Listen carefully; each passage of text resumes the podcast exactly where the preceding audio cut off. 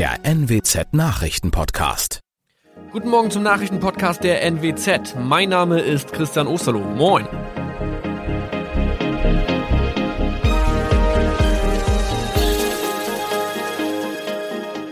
Und das sind unsere regionalen Nachrichten am Morgen.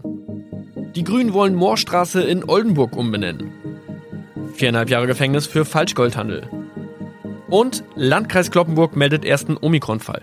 Der Name Moorstraße könnte laut den Oldenburger Grünen rassistisch aufgefasst werden. Deshalb fordern diese eine Umbenennung.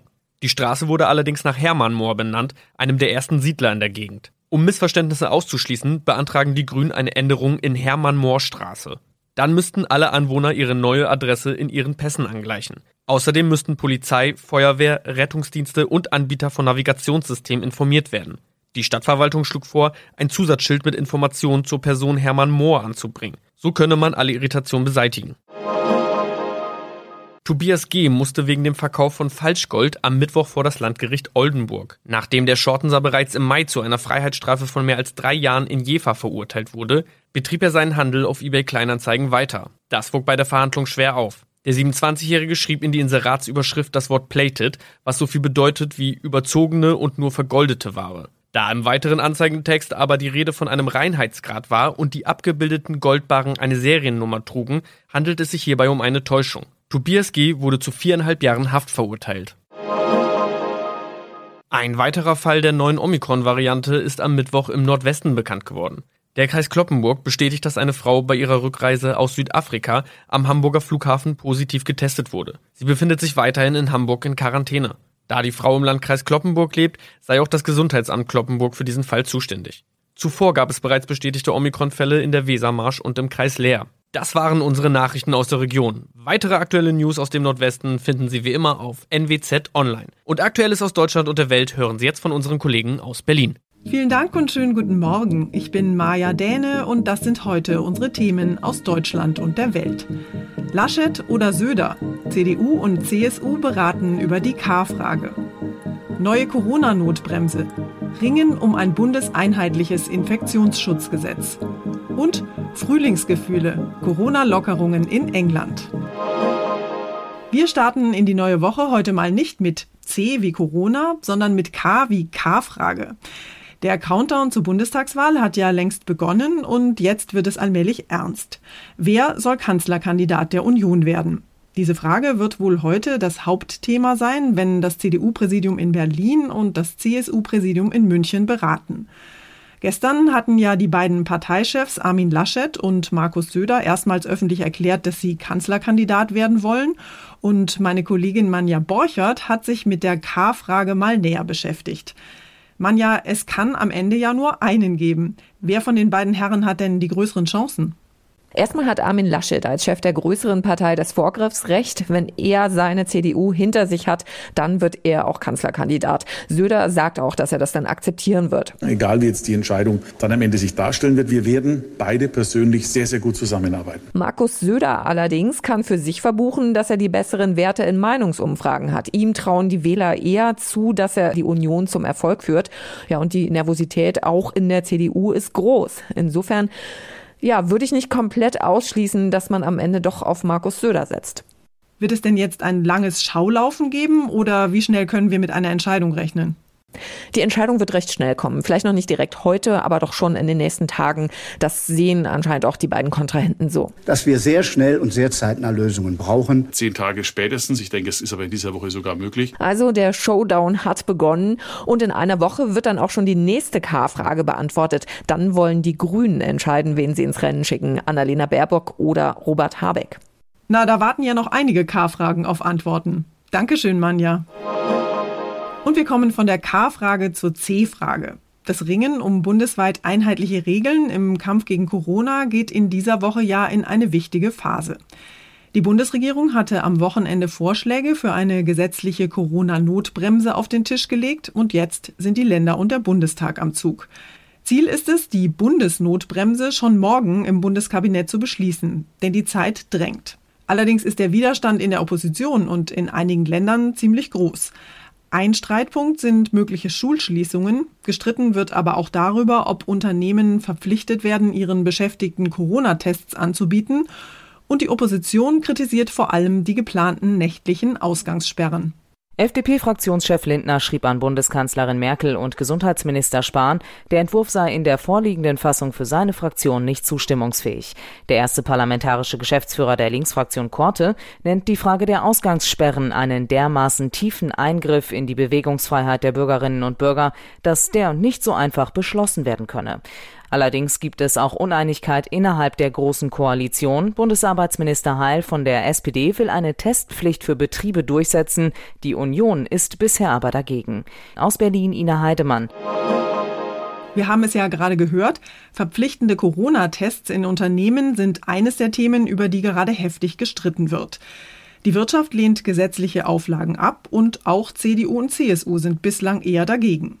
Aber Arbeitsminister Heil und Vizekanzler Scholz machen jetzt Druck. Sie wollen noch in dieser Woche eine Corona-Testpflicht für Unternehmen durchsetzen. Das Argument von Bundesarbeitsminister Hubertus Heil, alle müssen jetzt ihren Beitrag gegen Corona leisten, auch die Arbeitswelt. Eine von der Bundesregierung in Auftrag gegebene Umfrage hatte ergeben, dass über 60 Prozent einen Arbeitgeber haben, der Corona-Tests anbietet. Das ist deutlich zu wenig. Die Vereinbarung zielte auf eine Testquote von 90 Prozent, sagte Vizekanzler Scholz der Frankfurter Allgemeinen Sonntagszeitung. Deshalb sei die Zeit der Appelle vorüber. Die Pläne des Arbeitsministers sehen laut Bild am Sonntag vor, dass alle Mitarbeiter, die nicht im Homeoffice sind, das Recht auf einen Corona-Test pro Woche bekommen. Tine Klimach, Nachrichtenredaktion. Und wir schauen noch ein klitzekleines bisschen neidisch nach England. Dort geht es mit dem Impfen nämlich anders als hier bei uns rasant voran.